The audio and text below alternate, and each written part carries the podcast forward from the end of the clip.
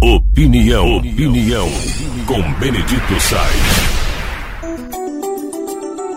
O ataque que o ex-presidente Lula fez durante a sabatina que da qual ele participou no Jornal Nacional, é, o ataque que ele fez ao agronegócio, separando, né? E de uma certa forma mostrou que ele tem uma certa aversão ao agronegócio e, e rivalizou ali com a apresentação do Sem Terra, né?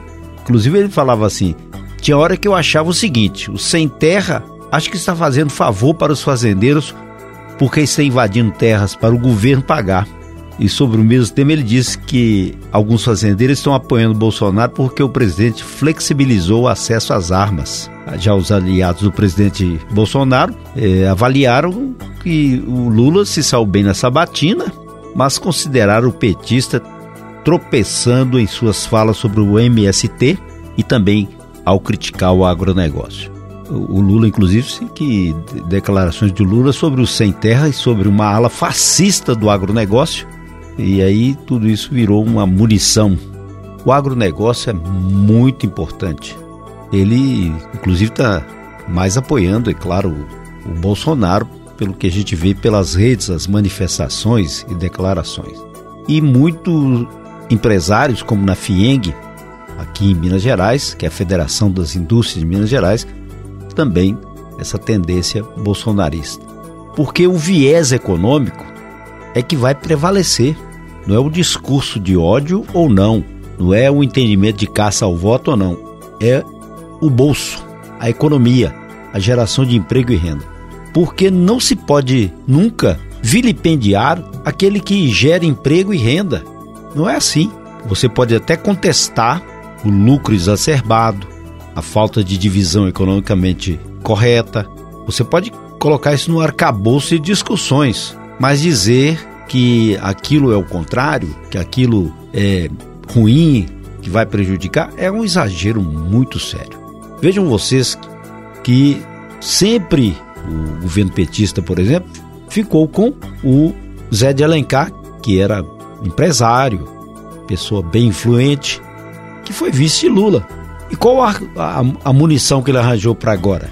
Colocou o Alckmin, que são opostos, mas para conquistar votos então, esse valor do contrário é fundamental e importante.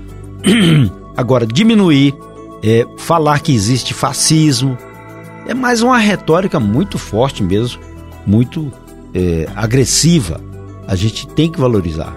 É, o homem do campo que está aí, o pequeno, como o grande, eles estão produzindo comida. Então esse ataque foi, foi, não foi bom.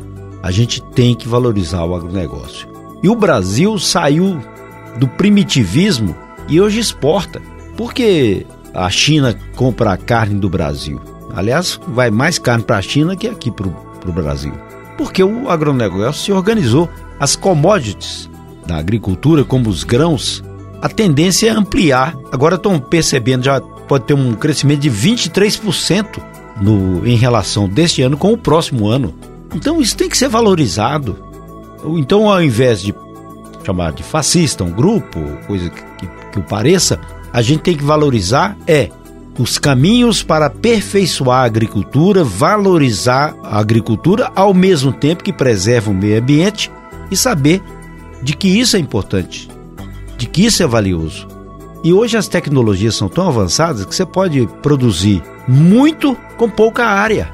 É essa visão. A Embrapa, por exemplo, ela está com um avanço tão importante na questão de produção de alimentos, inclusive com condições de ter uma soja que pode viver até no deserto. É um estudo científico. É isso que a gente tem que valorizar, mostrar perspectiva social e econômica para o desenvolvimento. Agora, criticar, colocar isso no bojo como se fosse uma arma política, é um certo atraso porque o país evoluiu e as pessoas deveriam pensar sobre isso para valorizar o produtor valorizar não só o produtor rural, mas o produtor de economia, o gerador de economia. Porque existem muitas teorias, mas teoria é como saco vazio, não fica em pé.